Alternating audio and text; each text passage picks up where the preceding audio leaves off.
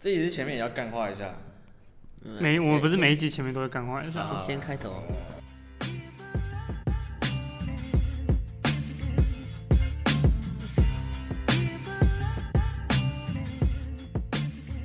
OK，欢迎来到聊一口青春，我是刘荒。我的 Sen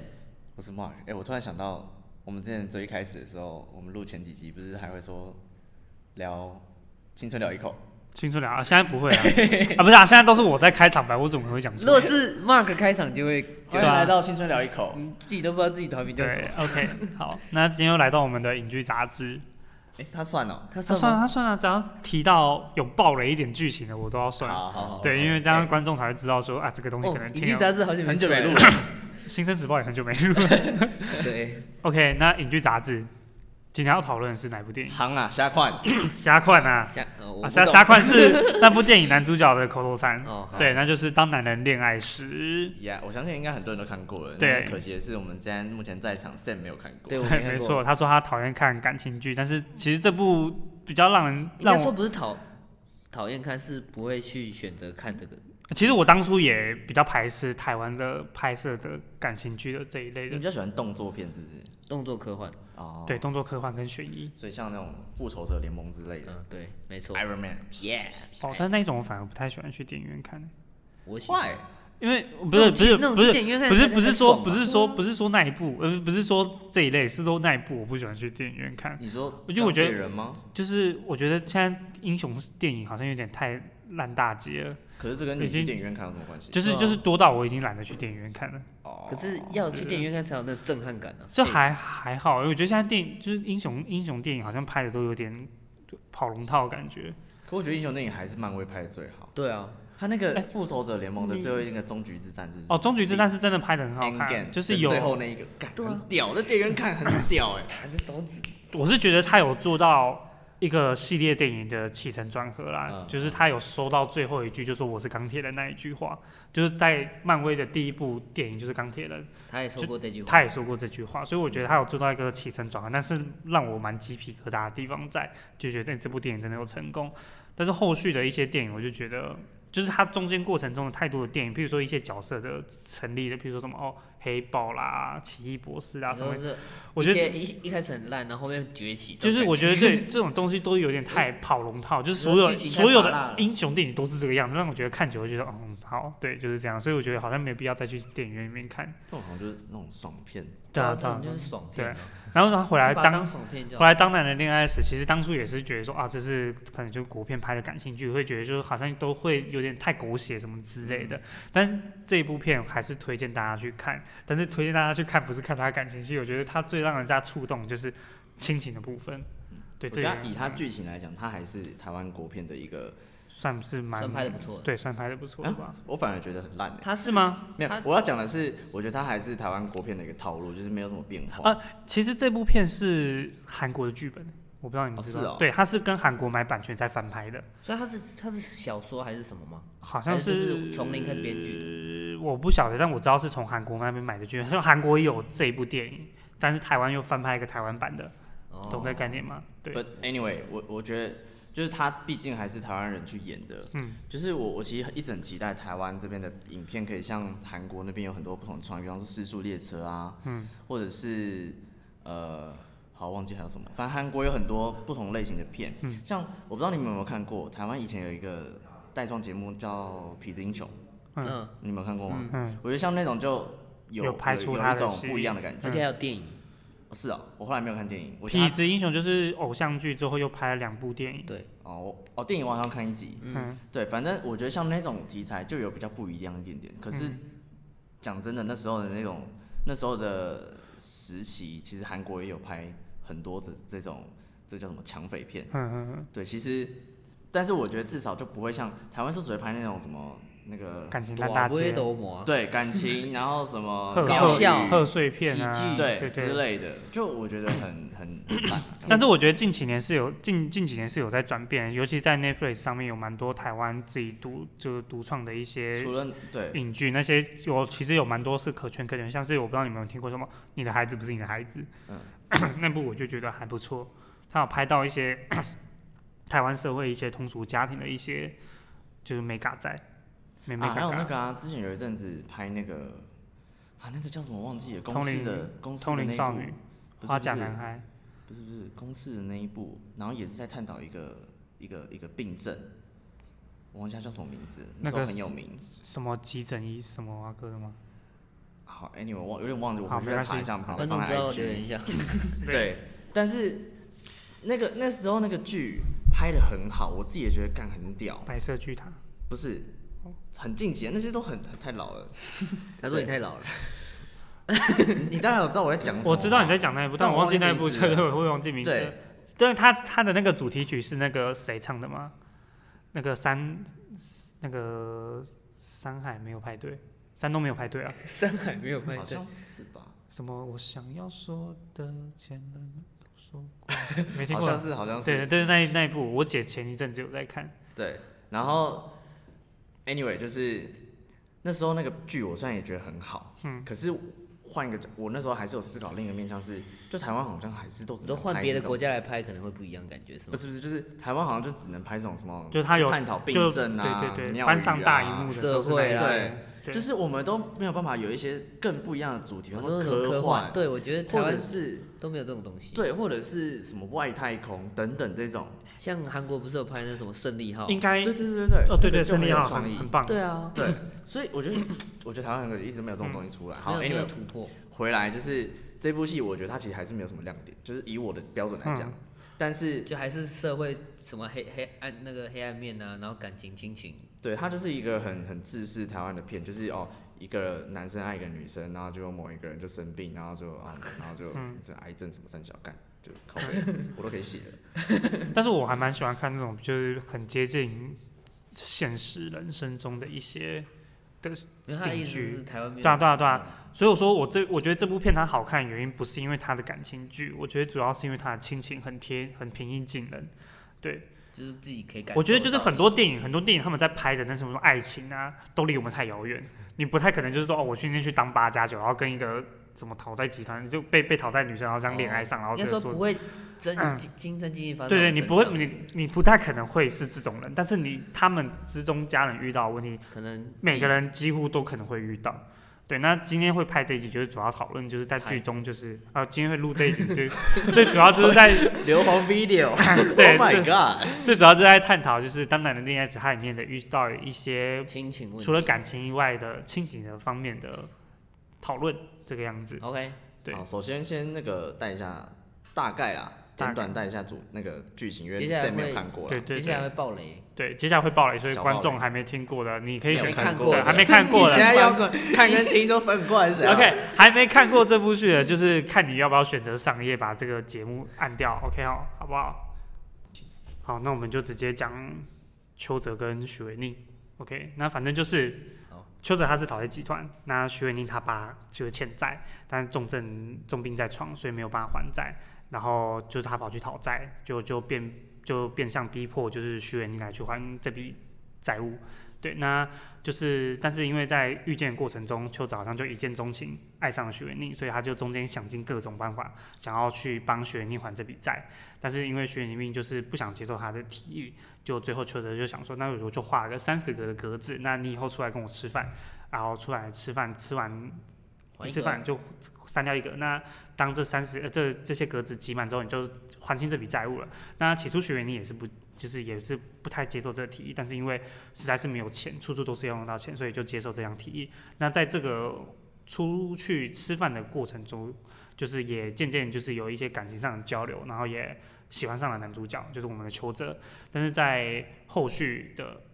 一次，因为就他们最后感情交流，就决定男主角要放弃讨债集团这个工作，但是他放弃讨债集团这个工作，他也没有一个正当的收入来源。他最后又听到说许元宁想要开一间店，所以就处处的急着想要用这笔钱去拿到这一笔钱去帮他开店，所以他又在最后一次又再回去了讨债集团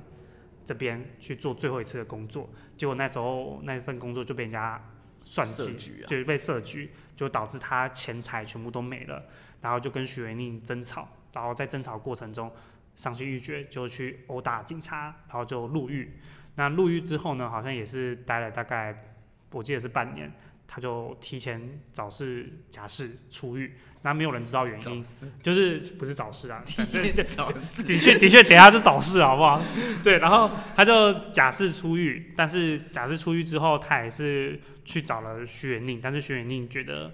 嗯，他是一个负心汉，就是就是做了这件事情，然后抛下他，然后最后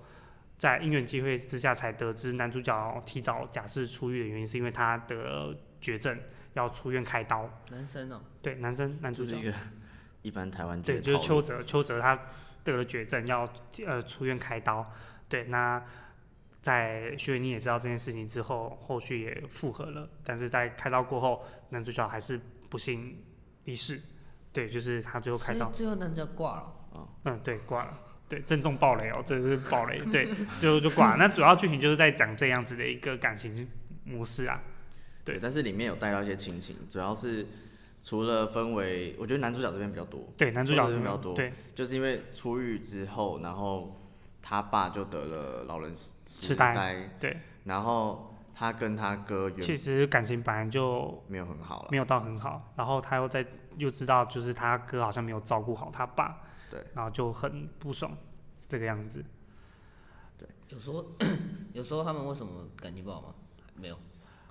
主要是因为他哥之前可能想要去开一间，想要去别的地方经商，就做一轮生意，对，做一个生但失败，对所以可能导致他们家就是在整个经济状况没有很好变得不好，然然后后后来就开了一间理发厅。对，然后里面有个细节，就是理发厅的那个外面不是都会有那个转圈圈，嗯蓝白红，很旧的那嗯知道种知道旧式理发店，然后反正这个会贯穿到后面的一个细节。对，那主要我觉得里面探讨的感情就是不用再讲了，就台湾一般的套路，我觉嗯得可以主要就讲的是亲情。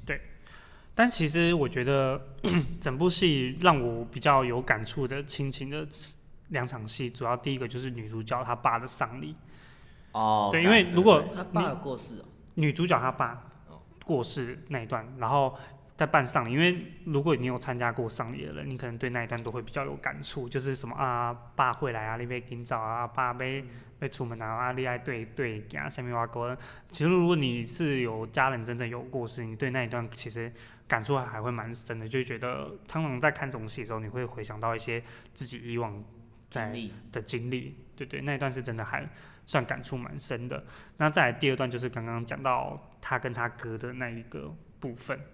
这个样子才好比较好。首先第一段，反正剩下听下来是不是有点不飒飒？嗯，对，有点好，反正大概就是我们刚刚讲到，因为徐远妮他爸已经生病了，卧病在床嘛，然后所以才找徐远妮讨债，对不对？然后后戏剧演变到后面，就是他爸已经不行了，所以才过世。嗯，然后徐远妮要帮他办葬礼，但是这时候我觉得有个切角是。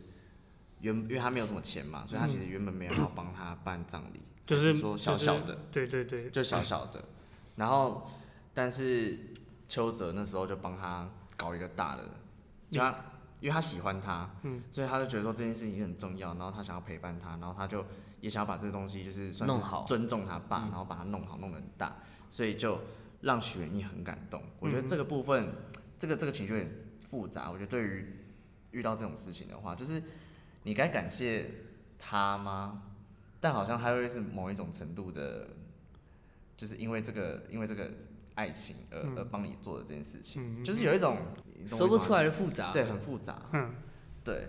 但我觉得这个的确会让人很感动的，尤这其种是事应该帮吗？我觉得其实一在那那个当下，他想要表达的可能就是说，在台湾人的传统，人家都觉得说人走就是要风风光光的走，所以他们会想说丧礼方办越大越好。那在徐元英当下的那个情况，因为他们没有钱，所以什么东西都没有办法帮他爸弄成，那可能也会在家人角度，他可能也会觉得愧对于他自己的父亲什么的。那在这种时候，邱泽跳出来去帮他做这些，然后这种事最重要一点就是说，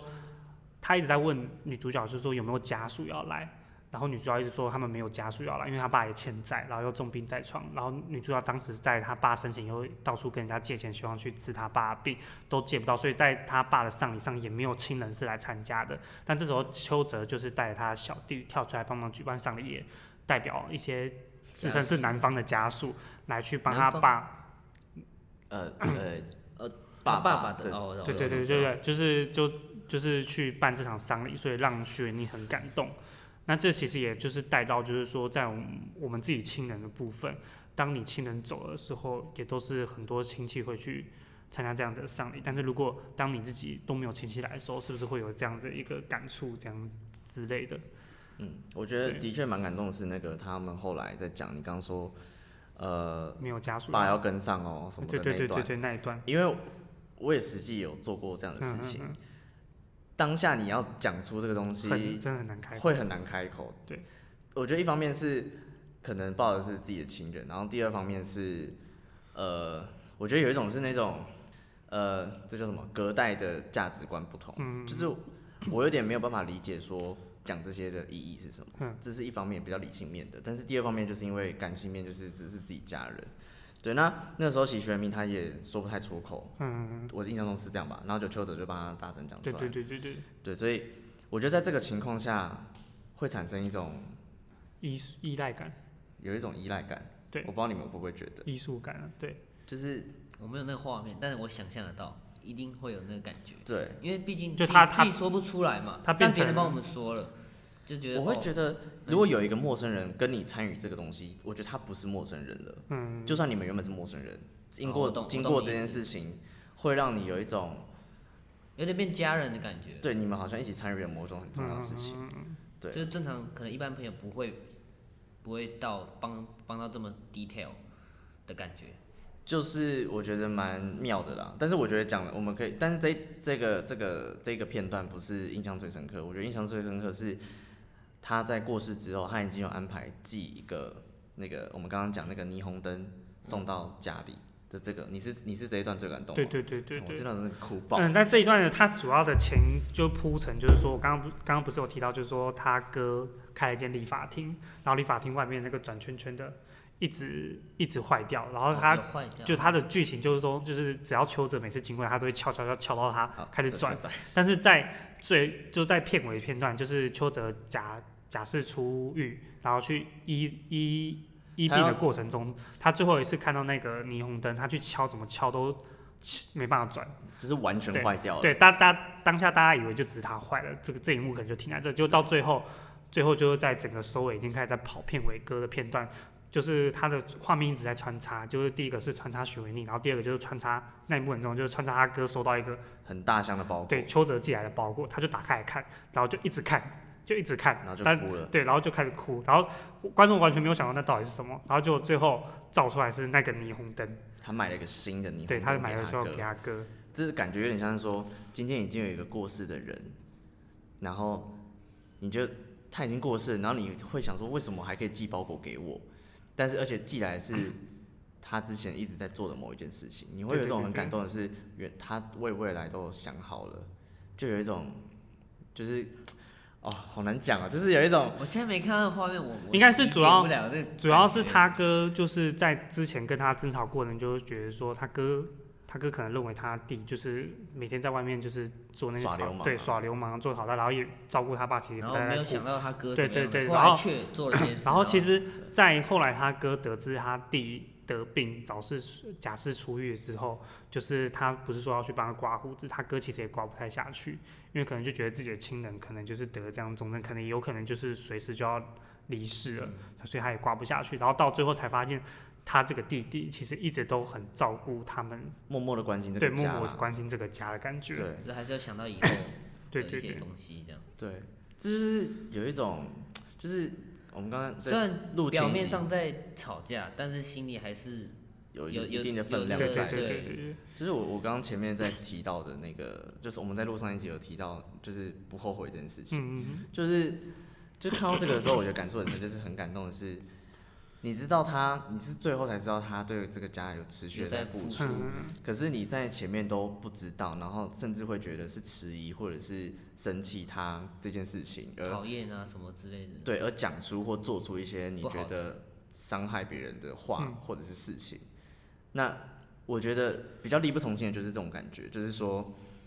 你后来才知道，但是但你他已就经会过世了，对，然后你就会很觉得很可惜，就是说早知道我那时候就干嘛干嘛干嘛好好之对类的他的然后现在没对有弥补什么之类的。对，也没办法弥补。我觉得这是，而且另外一个重点是这一句的的歌都是由茄子蛋来配的，嗯嗯，不管是那个日常嗯，然后还有那个那那首叫什么啊动感的那首，爱情里比我学会更卡伟大，呀呀呀，我其实觉得那首没有很好听。但但我觉得那首很听起来配很那个有戏很好很有年代的电子风，风对对对对对对。但那那首《日常》啊，《日常》在出这部戏之前，我就已经超爱这首，嗯就是他在好几年前就已经出，跟那个那个什么《浪子回头》是同一期的，哦是哦，对，同一期，很早以前。但但我我这首歌没红，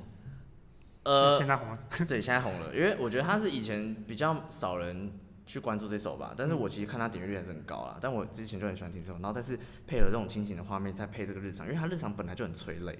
嗯然后再配日常这首歌，看真的是爆掉。真的会干超想哭的欸，超想哭的，真的超想哭的。为真哦什哦的么超为，什么可以刚刚好这么这么搭这这这个电影？对，已经都会挑过了，所以你可以到时候找时间真的去看一下。对然后还有另一另一个片段是邱泽那时候，他最后不是有播一个片段是邱泽在生前的时候有跟他爸讲说，他原本有想要结婚一个对象，我觉得那个也是有点触触动人心，就是嗯他爸一直想要他找一个对象去结，嗯然成后家对，然后他就跟他讲说，其实我已经有找到一个对象了啦，只是后来什么原因我忘记了他那时候讲什么，就是他觉得他们不般就不适哦合不，是不适吗不适合，因为他觉得他是做讨债集团的， 啊，对对对对嗯对。对，怎样之类的，对，但是因为后来玄丽还是很，就后来他们就复合了嘛，嗯，然后，所以后来玄丽也把那个那个谁邱泽他爸当做是自己的爸爸爸爸这样嗯子，因为尤其就是又又因为他的爸爸已经过世了，那一段最主要就是想到，最主要是想到说以后自己的家人会不会也因为这样子年长，然后就得这样老人痴呆，然后可能去担心说以后自己没办法照顾他之类的什么你事，你现在怎么声音变成 这样？你现在是怎样？喉咙卡卡里面有泪是不是？没有你是啦在？流泪了没有。啦， 我刚刚一直在咳嗽。 OK，对，大概就是这样子、啊，真的非常触动人心的一部片，但是是亲情的部分。 而且我觉得他这个很好很好玩，是他是搞笑跟感情面都有，嗯，他前我觉面得是台湾就一定会夹杂一些搞笑的。嗯对他们就是要搞这种搞笑路线。台湾，嗯，而且他们搞笑就是，我觉得跟那种美式幽默又不一样。对啊，我们在看那种西方电影的那种搞笑，跟台湾的这种搞笑是不一样的。对，然后，对啊，大概是这样。我觉得就是在地化，因为台湾的搞笑就台湾人能懂。台湾好像比较偏走那种谐音搞笑的，其实美欧美也很多谐音搞笑啊，有他，们很多那种同义只词是有些我们不懂。或是读音很像，然后就会变另外一种词。但去看电影的时候，他字幕都也都会打出对来、啊对，。但是有时候闪很快，你根本听不懂他到底在写什么。嗯，对对对对，反正呃，推荐他大家去看听看，也有个被你影响，推荐大家去看这一部 不影是片。听哦，哦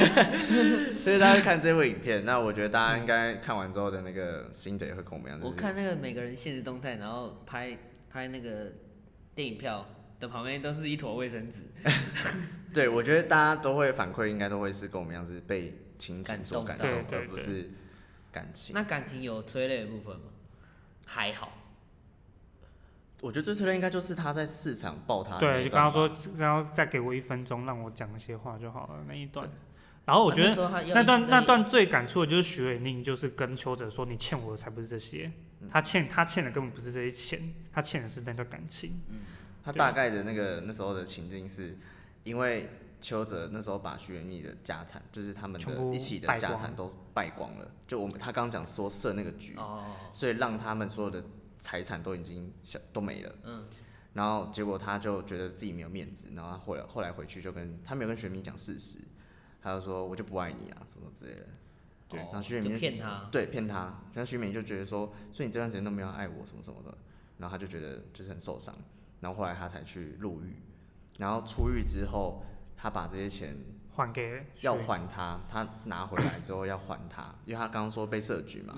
所以他就是找那个那时候设局他的人，然后要拿回这硬些硬钱，要抢回这 些钱。对，然后就把想要把这些钱还给他，因为毕竟就是他觉得就是他应该要愧对他公私分明，嗯对，愧对他，然后就把这个东西要还他，然后去赌他下班的时候，然后就去就是在那个期那个时间点，那因为邱泽因为他长期讨债，一直头被打，所以就产生那个刚刚讲到的那个肿瘤的那个绝嗯症，所以他就很，就他那时候已经快死快死了，然后就学蜜还不知道这整段事情的事实，然后还是把他甩开，所以就会在这这个这段嗯期间，然后就会感觉那个爱情的部分会比较多一点，然后也是比较感动的一段，大概了解。对，但是亲情啊，我觉得，而而且我觉得前面我真的前面都对我来讲还好哎、主要最最后那个那一段他哥打开，你红嗯而且灯哦哎、而且我不知道为什么看他哥哭很想哭，看看其他的因为演员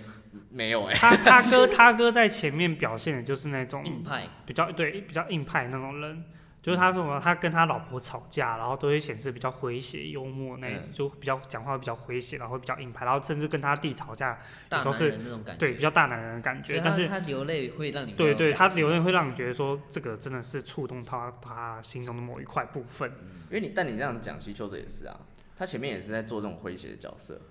所以我觉得有一种是我不知道，感觉他但是他嗯他哥是有名的演员吗？我没看过他他我哥好，像没看过他。对，我没看过他哥。整部戏应该他哥应该就哭那一次吧，对对，啊，对邱泽应该也哭蛮多次，所以你会觉得但是他哭的第一次我也没有那种感觉，邱泽啦，对，邱泽哭就收手，因为其实主要就是邱泽他主要讲就是感情跟许维宁感情的那一块，但他哥就主要亲焦情点在亲情那一块。他最哥最接近人心的，所以你才会觉我得觉得有可能他哥他那时候在哭的时候，他是整个脸是，我觉得那个我觉得那个演技有对他哭可能真的是那种你在真的遇到什么很重大的事情，他那是种大眼睛哭红那那一种，整个抽蓄的那种感觉，对啊，抽动脸都变，形的那一也不是种。抽蓄啊哦抽动。我大概知道。对，但是邱泽好像就没有啊，邱泽跟许愿意他们演就比较没有。邱泽哭唯一一次哭就是只有在市场那一次吧，好像也是只有在市场那一次有比较大哭，但是那都是两个人的对戏，所以倒还好。但是那时候他哥是独角戏，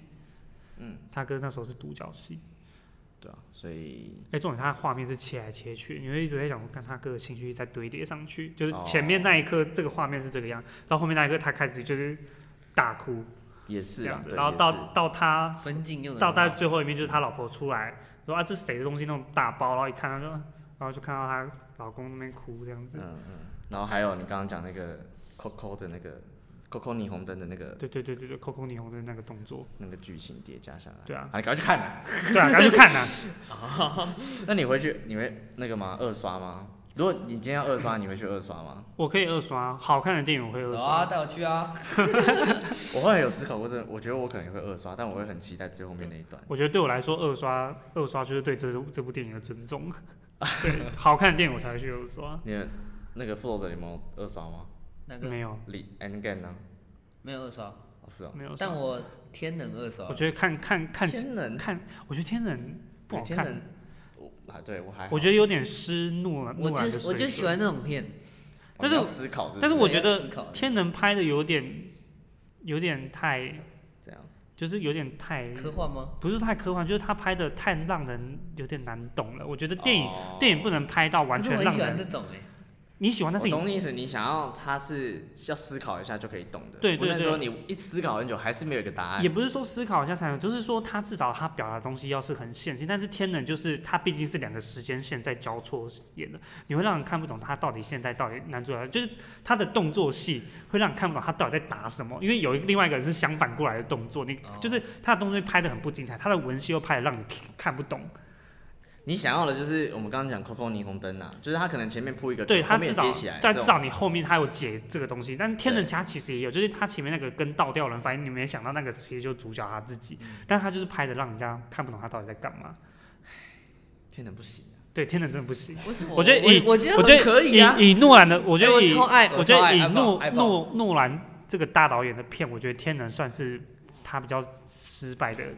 一部。 ，no no no，我觉得他他有拍出他的那个厉害的地方，但是他没有拍出让观众都觉得好看的地方。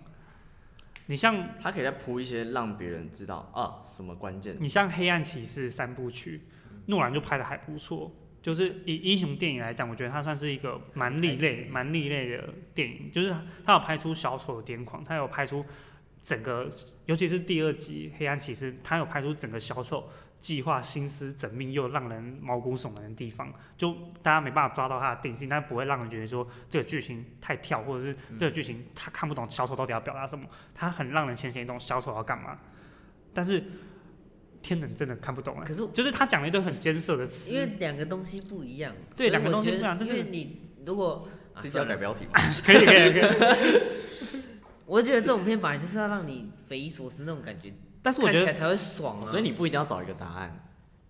应该是吗说呃，但是我会去尝试用自己，应该说你我你觉得它可以带给你思考就好，对它对不一定对要有答案。对我觉得我我这样哦但是我觉得 OK 一部好的电影就是说，你在看完的当下，你事后不用做太多的功课去了解这部电影到底在讲什么。但是《天冷》你看完，我事后去找了很多功课才知道，影评就是才知道所有的时时间线是怎么串在一起的。你我会你会看吗？你会回去我看？不会看，但是我会我我二刷的原因就是想要把它理解。哦，啊，如果二刷还是无法理解，因为三刷四但是刷嘛但是你看你啊不会你二刷，你现在你今天二刷的重点是想要理解他在干嘛，但是我们今天二刷你可能是觉得啊应该他不是好说看，呃，我不所是以我们想要再看一不是次想。不是想要理解，是想要去看什么那个其他细节的东西，哦因为第一次看一定会对，落会漏呃掉落掉一些其他细节。对，好。换个标题吧。就是这这集标 这题一集叫做是诺“兰，当然的恋爱史非常 OK，但 诺兰不行，但天冷不行啊当然，L S V S，天天冷，两个完全不同的巨 人 PK。”。 OK，好就好，就这样是这样子。 OK，好速速录完，感谢，拜好拜。拜拜。不是。如果你喜欢我们的频道，欢迎追踪我们。你可以在 Apple Podcast 还有 Spotify 找到我们。另外，也欢迎追踪我们的 Instagram U Spa Podcast，我们会在上面分享生活动态还有预告。最后，如果你喜欢我们，欢迎到 Apple Podcast 评论五颗星，并且分享给你的朋友。感谢，拜。